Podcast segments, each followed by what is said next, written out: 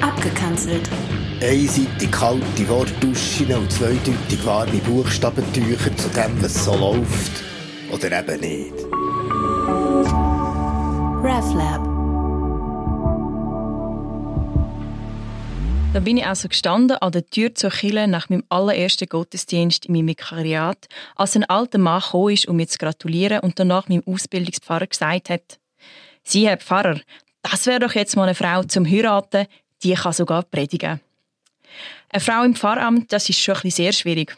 Und wenn dann die Frau noch keinen Mann hat, sondern eine Frau, dann wird es gerade noch schwieriger. Es ist sozusagen ein Mann zu wenig und zwei Frauen zu viel. So tönt es dann manchmal bei meiner Frau mir im Pfarramt. Frau Pfarrer macht das dann schon gut. Es braucht dann einfach eben noch einen Mann. Und für was genau, das weiß dann zwar auch niemand, aber es braucht ihn. Sri, Frau Pfarrer, Sie sind doch eine Frau und das ist schon nicht irgendwie ganz so toll. Ich fühle mich ein bisschen unwohl. Sie irritieren mich. Mit ihren kurzen Haaren, sie sind schon ein bisschen sehr kurz und dann noch blond. Das ist dann also nicht ganz natürlich, gell Sie? Fast so unnatürlich, dass Sie keinen Mann haben.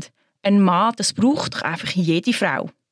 Ein Mann, wo weiß, wo recht ist und vor allem, damit ich als Mann weiß, dass ich bei Ihnen nicht probieren muss.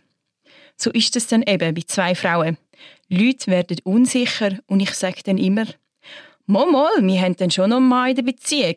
Und der ist dann schon ziemlich eng mit uns verbunden. Fast ein bisschen zu eng. Er kommt überall mit hin, ob wir wollen oder nicht, sogar ins Ehebett und steht bei uns an der Haustür. Das ist dann eben der Schwendimann. Hat sich dann einfach da festgeguckt in unserem Nachnamen.